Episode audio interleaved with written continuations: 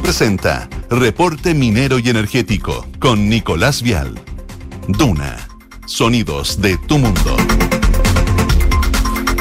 ¿Cómo están? Gusto de saludarlos y saludarlas. Comenzamos esta nueva edición de Reporte Minero y Energético a través de Radio Duna, todas nuestras plataformas, con los temas que interesan en la industria y por supuesto también lo que se está discutiendo, las innovaciones y por sobre todo varias noticias que vamos a estar comentándoles en estos 30 minutos aquí a través de Radio Duna. Chile es conocido mundialmente, sabemos, por su alta radiación en el norte grande del país y se ha convertido en una de las zonas con menores costos para producir energía solar, donde se espera una oferta, de hecho, escuchen bien, equivalente a 9,5 gigawatts en 2024. Ahora, ¿cuál es el punto? Que la demanda local exigiría cerca de 3,8 gigawatts. Pese al potencial de convertir a Chile en uno de los países con mayor producción de energía renovable y por ende de economías más verdes, aún quedan varias brechas por resolver en materia de transmisión y almacenamiento, entre otras cosas. Vamos a analizar estos desafíos, los factores. Vamos a estar conversando con la doctora Claudia Ramán, directora de, del Solar Energy Research Center Chile, centro de investigación que reúne a las principales universidades del país en torno a la energía solar. También en el programa vamos a conocer más sobre Emprende tu mente, un evento que en julio llega a Antofagasta y con el que se busca potenciar a emprendedores con empresas locales. Vamos a estar conversando justamente con el director de Alianzas Corporativas de Emprende Tu Mente, Nicolás Uranga. Y como todas las semanas aquí en Reporte Minero y Energético, eh, estaremos con eh, la editora del programa, América Rodríguez, revisando y comentando las principales noticias que marcan la pauta de la industria. Vamos justamente a lo que comentábamos, energías renovables, energía zonal, cuál es el potencial y por sobre todo el desafío ¿ah?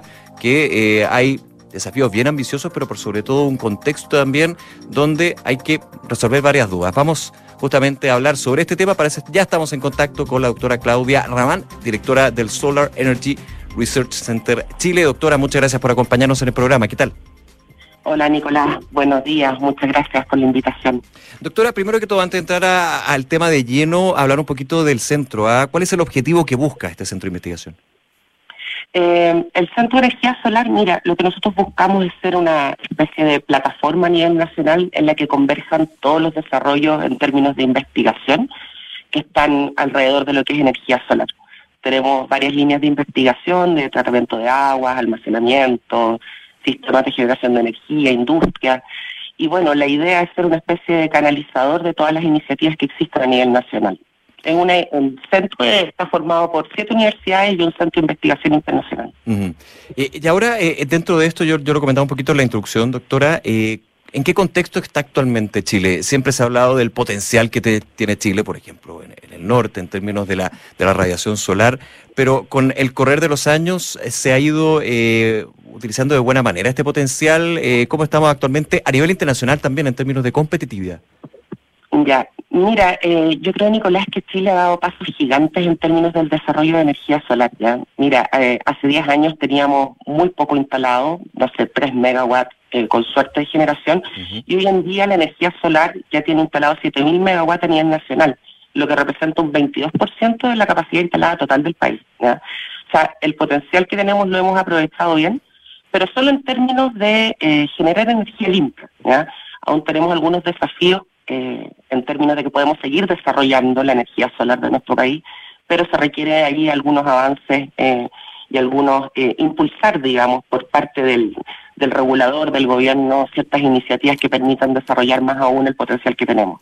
Estamos conversando con la doctora Claudia Raman, directora del Solar Energy Research Center Chile. Doctora, vamos justamente a eso. ¿ah? yo daba un dato que no es menor una oferta proyectada para 2024 de energía solar de 9,5 gigawatts, pero una demanda en torno a 3,8 gigawatts. Aquí, ¿qué es lo que falta? Almacenamiento, transmisión de las dos. Usted hablaba también de eh, la... De, no sé si el concepto, pero del incentivo del camino que también se tiene que llevar desde el regulador, ¿no? Sí, justamente. De hecho, Nicolás, hoy en día lo que estamos viendo es una gran cantidad de vertimiento de generación solar en el norte del país, ¿ya?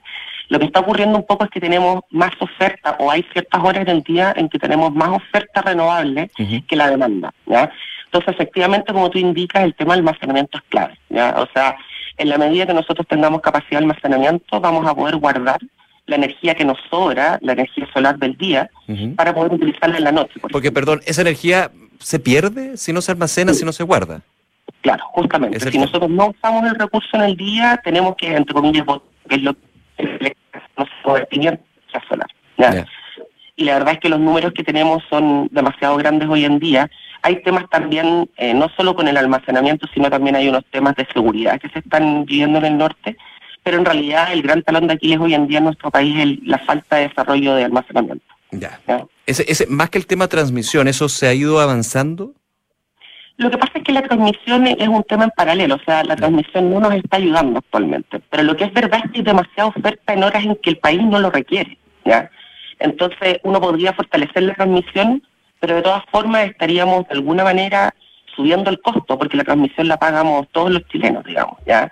No la paga un ente externo, la pagamos nosotros. Entonces, uno tiene que generar las horas de transmisión en la medida que la demanda lo requiera. Y en realidad lo que aquí falta es almacenamiento para usar energía barata y sustentable, digamos, respetuosa para el medio ambiente, en horas en las cuales el recurso no está disponible. Y eso falta hoy.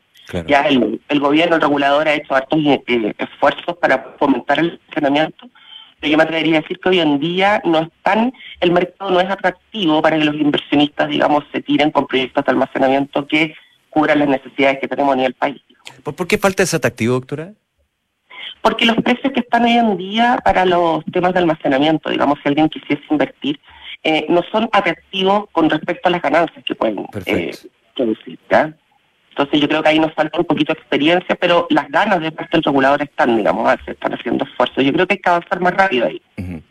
Doctora Ramán, eh, y en ese tema, claro, eh, confluye con, eh, con otros tópicos, con otras discusiones que se están dando, por ejemplo, en la industria minera, cuando se habla del litio, el potencial del litio, y se piensa inmediatamente justamente en batería, en almacenamiento. O sea, hay una interconexión también desde lo que es el, el, mundo de las energías renovables con el mundo del litio en este caso. Quizás no directamente, pero uno podría pensar que bastante más, ¿no? Sí, por supuesto, pero ahí en ese sentido es un poco lo que conversaba al comienzo, Nicolás, ¿ya? en nuestro país este potencial que tenemos eh, lo hemos usado solamente para producir energía limpia.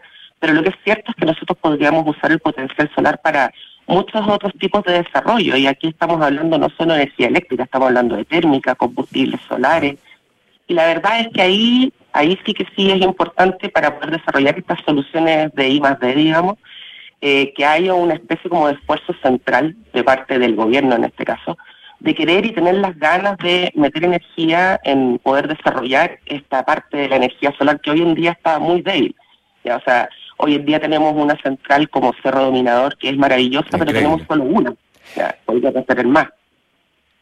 Tendría que haber más. No, no, no, no, podríamos hablar de números, digamos, pero que esto se vaya masificando en términos de lo que es la experiencia de Cerro Dominador, ¿no?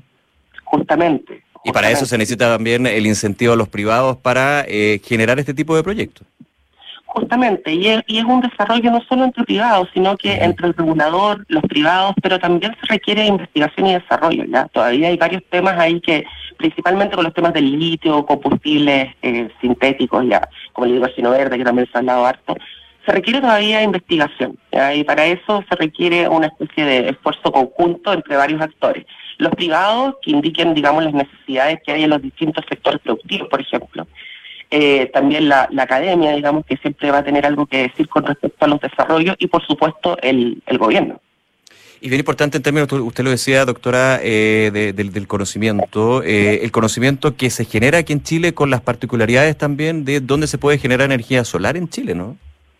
Claro, porque el desierto de Atacama eh, también tiene sus particularidades, ¿verdad? Y no es lo mismo, digamos, que, a ver, los paneles que son óptimos para, para tener nosotros acá en el desierto de Atacama no necesariamente son los que se producen en China, ¿ya? Podríamos, ahí, ahí tenemos otro espacio que, por ejemplo, hoy en día eh, no tenemos una industria solar local. Nosotros podríamos aspirar a fabricar paneles fotovoltaicos acá en Chile, incluso quizás soñar con exportarlos. Doctora Claudia Ramán, directora del Solar Energy Research Center Chile, muchísimas gracias nuevamente por acompañarnos, doctora, aquí en Reporte Minero y Energético por Radio Duna. ¿eh? Que esté muy bien. Muchas gracias, Nicolás, que estés bien. Hasta luego. Hasta luego, gracias. Eh, ahí entonces uno de los temas bien interesantes ¿eh? con respecto a la energía solar, la industria energética en Chile. Yo les comentaba al comienzo de Reporte Minero y Energético también un tema bien relevante sobre la innovación, el desarrollo, las ideas, el conocimiento.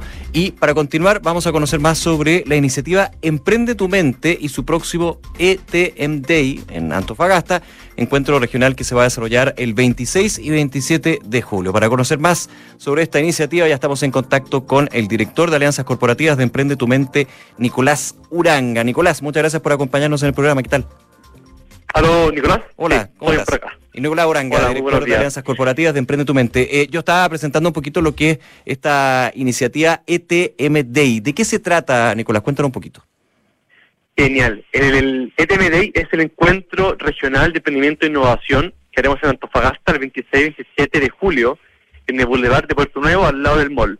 ¿De qué se trata? Es un encuentro entre em, emprendedores con líderes corporativos e inversionistas de la industria minera y de las energías. Es un evento que hacemos por segunda vez en Antofagasta em, y que el año pasado dio muchos frutos con más de 2.000 asistentes, nuevos negocios, nuevas inversiones, etcétera. Ahora, ¿cómo nace, eh, déjame un poquito atrás, emprende tu mente en términos de instancia para ir eh, colaborando, eh, generando también conocimiento, eh, interactuando también con otra experiencia? Estupendo. Mira, emprende tu mente nace hace alrededor de unos 10 años atrás, de la mano de Daniel Dacaret, su fundador, emprendedor, hoy en día empresario, que, que hizo el análisis de que en nuestro país es muy difícil emprender si uno no tiene el, el correcto contacto, si no fue a, tal universidad, a tal colegio, emprender es muy difícil. En ese sentido, él lo que hizo fue reunir en su casa a sus amigos corporativos, a gerentes ejecutivos, con sus amigos emprendedores. Les dijo, conversen, hagan negocios, interactúen entre ustedes.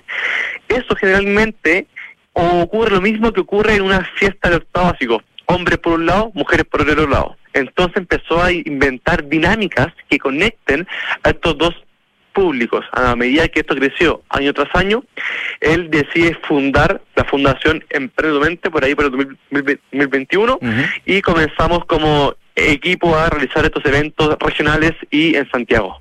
Oye, cuéntame, eh, Nicolás, estamos hablando con Nicolás Uranga, director de Alianzas Corporativas de Emprende tu Mente, en eh, este ETM Day que se va a desarrollar en Antofagasta, que se ha dado también en otros lugares, en otras regiones del país. ¿Cuáles son las actividades que se, que se aplican ahí? Genial, Nicolás. Mira, en el ETM Day de Antofagasta realizaremos la famosa rueda de contactos. Esta es una dinámica de conexión que, que permite que emprendedores de distintas industrias, en particular de la minería, energías renovables, agua y sostenibilidad, conecten con más de 20 gerentes, líderes corporativos de empresas ligadas a su industria. Entonces, por ejemplo, Nicolás, yo, un emprendedor de la industria minera, te presento a ti, Nicolás, gerente comercial de una gran minera. Yo te hago mi pitch en solamente tres minutos y luego de eso yo cambio al gerente que está a mi derecha y así sucesivamente y va pasando. hasta rotar con los 20 gerentes. Es una instancia única porque tú al cabo de una hora conectas con 20 líderes cooperativos que nunca antes tendrían la oportunidad de, hacerlo. Entonces es muy potente. También, también tendremos charlas y paneles temáticos, inspiracionales, en donde ya emprendedores que pasaron la barrera, la barrera ya son empresarios, conectan con su historia, con su pasado y así motivan al emprendedor del día a día. Y también tendremos una zona de mentorías, en donde haremos alrededor de 500 mentorías gratuitas a emprendedores de la región en temáticas como comunicación, marketing, finanzas, contabilidad, sostenibilidad, eh, ventas, e-commerce, etcétera. Eh, entonces es un evento 100% ad hoc en la conexión entre todos los mundos. Conversamos en Reporte Minero y Energético con eh, Nicolás Uranga, director de Alianzas Corporativas de Emprende tu Mente, sobre el ETM Day que se va a realizar en Antofagasta el 26 y 27 de julio. Eh, Nicolás, eh, ¿se van generando también estos pitches, estas mentorías y estas conversaciones a través de temas base o no? ¿O se definen temáticas para ir generando este diálogo? Exactamente, exactamente. Como tú dices, Nicolás, hay pilares bases que, que van generando la conversación. En este sentido, para, darle, para darle un eh, norte también, lógico. Exactamente, lógico. Eh, entonces, en ese, en ese sentido, la temática principal del evento, eh, la temática base es la sostenibilidad en la minería y en las energías. ¿Ok? ¿Esto por qué? Porque hicimos un levantamiento de información junto con el GORE de Antofagasta, con la Corfa Antofagasta, nos dimos cuenta que hay mucho emprendedor que está impulsando, que está empujando esto y que necesita conectarse con, las personas indicadas para poder entrar en la industria. Mm. Entonces, debido a ese eh, estudio, la sostenibilidad en estas dos industrias es el es la base, es, es eh, lo que va a, a primar en el evento. Ahora, ¿tienen proyecciones de, de, cómo va a estar la convocatoria, también desde el interés que se ha mostrado en términos de hacer este esta instancia, este punto de encuentro en Antofagasta? Bueno, Nicolás, esta ya es la segunda vez que hicimos el evento, que nosotros lo hicimos el año pasado, ahí también por julio, y convocamos hasta más de 1.500, 1.500 personas entre los, dos días. Este año estamos esperando una cifra alrededor de las 2.000 personas entre los dos días, eh, justamente porque es un evento 100% gratuito y que tiene como único objetivo ayudar al emprendimiento y a todo el ecosistema de la región. Entonces, eh, eh esperamos un poquito ir creciendo en el público asistente que busca conectarse, buscar nuevas oportunidades, aprender, motivarse, a hacer negocio y, ¿por qué no?, recibir capital. Claro, claro, que importante también de, de, lo que puede ser el interés de los distintos emprendedores locales que llegan a este lugar. Pero no solamente en términos de cerrar eh, futuros negocios, pero también desde la experiencia que se puede ir tomando de otras personas que toma un poco el punto inicial que tú nos dabas, ¿ah?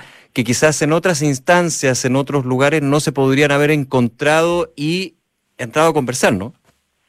Claro, exactamente. Aquí, Nicolás, el gran fuerte de este evento es que nosotros como equipo ETM estamos trabajando muy arduamente para convocar a todo este público líder corporativo. Nosotros viajamos constantemente a Antofagasta, tenemos reuniones acá en Santiago, justamente para motivar e involucrar a este mundo corporativo para que asista a tus dos días al evento y así todo emprendedor que vaya al evento tenga la oportunidad de encontrarse, ya sea caminando por el evento o en una como charla, en una rueda de contacto, mentoría, encontrarse con ese líder corporativo que necesita para entrar en la industria. Eh, Nicolás, eh, Nicolás Uranga, director de Alianza Corporativa Emprende tu Mente, este TMD va a ser en Antofagasta, lo comentábamos, también se realiza en otros puntos del país durante el año, ¿no? Exactamente, Nicolás. Nosotros hacemos este mismo evento regional en Antofagasta en Concepción ambos son el Encuentro Regional de Emprendimiento e Innovación. Eh, ambos tienen el mismo objetivo en distintas regiones, con distintas industrias, distintas verticales, pero mantienen el mismo foco que es conectar estos dos mundos y apoyar, apoyar al emprendimiento, visibilizar nuevos emprendedores que están haciendo cosas muy interesantes en la innovación.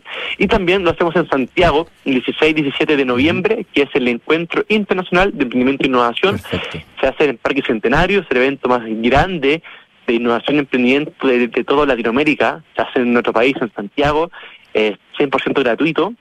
Y invitamos obviamente a todos los emprendedores que vayan al evento Antofagasta y a la Concepción que asistan al de Santiago también. Buenísima. Nicolás Uranga, director de Alianzas Corporativas de Emprende tu Mente, muchas gracias por acompañarnos. Eh, por último, ¿dónde está toda la información para quienes nos están escuchando y eh, ahí les interese poder estar en Antofagasta participando de esto? Perfecto, Nicolás. Toda la información está en emprendetumente.org. Emprendetumente.org. Esa es la web. Buenísima. Muchísimas gracias, Nicolás. Que esté muy bien. Vale. Chao, chao. chao. Gracias. ¿Y sabía usted que SQM ha contribuido a entregar soluciones para el progreso humano? Sus productos son esenciales para la industria de la salud, alimentación, tecnología y la generación de energías limpias que mueven al mundo. Estamos en Reporte Minero y Energético en Radio Duna. No olviden escribirnos sus dudas, comentarios, opinión también del programa y nuestros contenidos en arroba reporte minero o suscribirse a nuestro portal www.reporteminero.cl para recibir diariamente nuestro newsletter con las principales noticias del sector minero y energético que ahora, como siempre, en el programa comentamos, analizamos proyectamos también con nuestra editora América Rodríguez. ¿Cómo estás, América? Bien, bien. ¿Todo bien? Sí, bastante bien. Me alegro bastante bien. ¿Qué nos traes? A ver. Mira, tenemos varias novedades. Eh, vamos a partir con una muy buena noticia que tiene que ver con la participación femenina en la industria. Para nuestros auditores hay que comentarles que uno de los problemas que tiene la industria es que eh, la fuerza laboral es muy masculinizada. Y desde hace bastante tiempo se están haciendo acciones eh, para poder incluir mayor presencia de mujeres en el sector. En, el distinto ámbito. ¿eh? Exactamente, no solo en lo operacional o en, temas más administrativos, sino que también de, de, no solo administrativos, perdón, sino que también tiene que ver con la operación propiamente tal, tener mujeres que están metidas ahí en la faena. Toma de decisiones también. Tomas de decisiones que es uno también un desafío transversal, se podría decir en el país. Claro. En ese sentido, Codelco Salvador inició el proceso de postulación para mujeres aprendices de la provincia eh, de Chañaral y hasta el próximo 4 de junio van a estar abiertas las postulaciones para este programa se van a seleccionar a las 60 aprendices quienes tendrán un contrato plazo fijo remunerado por 8 meses y con jornadas de 7 por 7 y recibirán una formación teórico-práctica. Eh, bueno, la gente que trabaja en minería sabe lo duro que es esa, esa jornada de 7 por 7, es bastante intenso. Entonces, eh, la idea es hacerles todo un acompañamiento en ese proceso. Y, y especialmente por eso muchas veces las mujeres no entran al sector. De hecho, de acuerdo a cifras de Cochilco, la última encuesta que sacaron al respecto, hay un 12,6% de participación femenina. Y eh, la meta, de acuerdo a la política nacional minera, es llegar a 2050 con el 35% de participación femenina. Entonces, este tipo de iniciativas en el fondo contribuye a cortar esa brecha. Además, entre los requisitos de postulación para las interesadas se cuenta el tener enseñanza media completa, salud compatible con trabajo en faena, residencia en las comunas de Chañaral, El Salvador, Diego Almagro, Salado o Inca de Oro y deseable que tenga licencia de conducir clase B vigente y poseer título técnico. De todas formas, toda la información está disponible en reporteminero.cl. Escuchemos lo que nos dijo la gerenta de gestión de personas de División Salvador, Karen Molina, justamente sobre esta iniciativa estamos buscando promover el ingreso de más mujeres a las operaciones de nuestra división en línea con la estrategia de diversidad e inclusión y potenciar el desarrollo del mercado local de acuerdo con nuestros compromisos de desarrollo sustentable. Es por ello que hacemos un llamado a que se hagan partícipes de la transformación que estamos viviendo en nuestra corporación. Ah, entonces, la invitación eh, desde El Salvador para. Bueno, buena iniciativa. Que, que, están, que han estado haciendo otras empresas. ¿eh? Así es, es un esfuerzo. Y, a nivel gremial también. También, es que, bueno, es muy dispar también las cifras que existen. En, unos dicen que es un 15%, otros que es 12%. Pero sí, hay de todo un poco. Hay de todo un poco, pero es súper importante eh, acortar estas brechas. Una, porque la presencia de mujeres es necesaria ya que tenemos escasez de gente trabajando en faena, por un lado, y por otro no hay que olvidar que el acceso al trabajo es un derecho humano y eso tiene que garantizarse para todos. Y eso significa dar facilidades, eh, entregar espacios eh, ad hoc para las mujeres, etcétera. Antes en la faena, recordemos que en los años 90 las mujeres estaban prohibidas. Prohibidas completamente la faena, sí. Y eso no es hace tanto uno no está tan viejo. No está tan viejo, claro. Lo que pasa es que estamos hablando de, un, de la minería en Chile que ya más de 100 años, sí, mucho más. Pero evidentemente han habido cambios eh, desde, desde las culturas corporativas, desde también de hacer entender de eh, el aporte que se puede dar desde la presencia femenina en distintos ámbitos, insisto, no solamente en uno en particular administrativo, sino desde la toma de decisiones, desde el generar equipos, de manejar equipos. Es, bien interesante la experiencia y se sigue avanzando con este tipo de iniciativas. Exactamente, la diversidad es buena. Sí, pues, de todas maneras. Bueno, y continuamos también con las noticias y bueno, la que ha sido la noticia del mes es el tema del litio. O sea, ¿cómo no?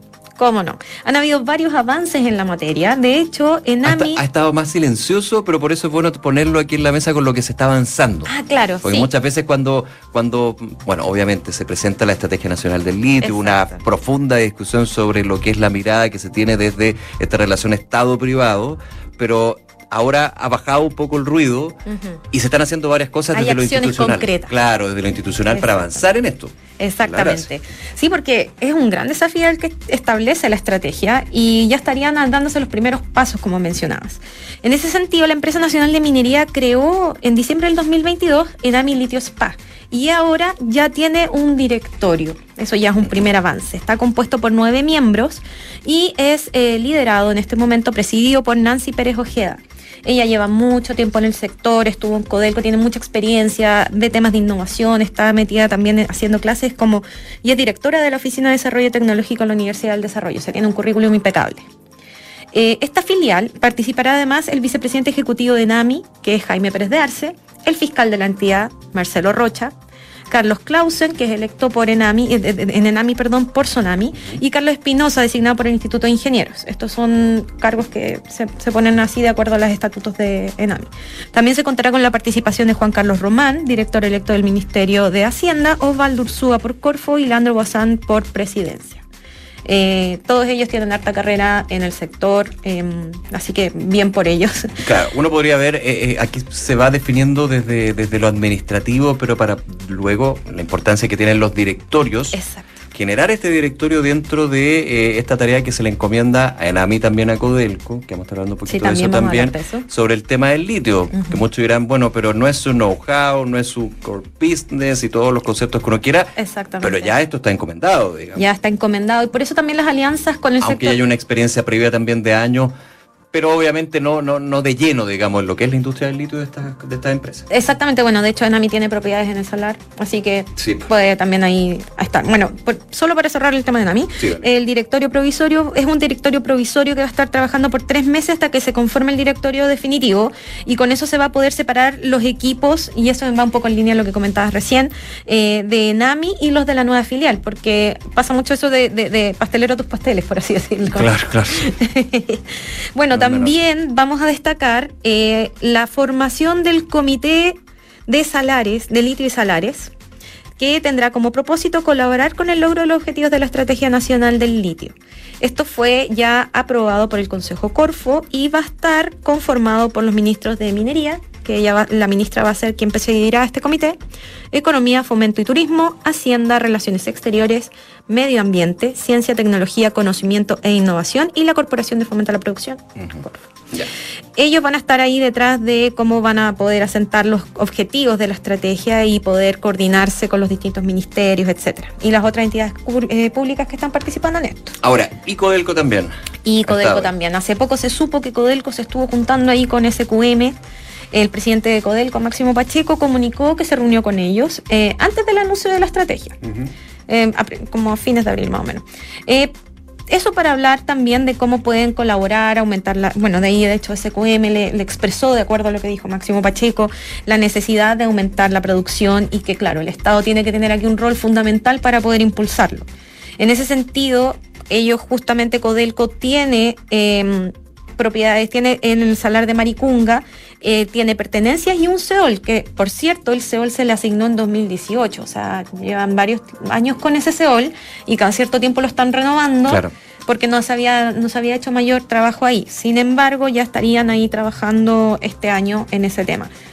Eh, Codelco tiene derecho equivalente al 18% de la superficie del salar que son, eh, son pertenencias previas al 79. Recordemos que después del 79 se hizo esto de que eh, solamente se pueden em, eh, explotar los salares siempre y cuando se cuente con el contrato especial de operación del litio, que lo otorga el Ministerio de Minería exclusivamente. Entonces aquí podría armarse ahí una alianza estratégica entre ambas empresas, una tiene la expertise, otra las concesiones, etcétera, y podrían ya verse próximamente ahí avances en la materia. Se están moviendo las cosas y por supuesto se las contamos aquí en Reporte Minero y Energético. América Rodríguez, como siempre, muchas gracias. Muchas gracias a ti, Nico. Que te vaya muy bien. Y a ustedes, por supuesto, por escucharnos, por su sintonía y recordarles que en reporteminero.cl están todos nuestros contenidos y también pueden vernos a través de la televisión en Canal 24 Horas y TV Chile. Soy Nicolás Vial, esto fue Reporte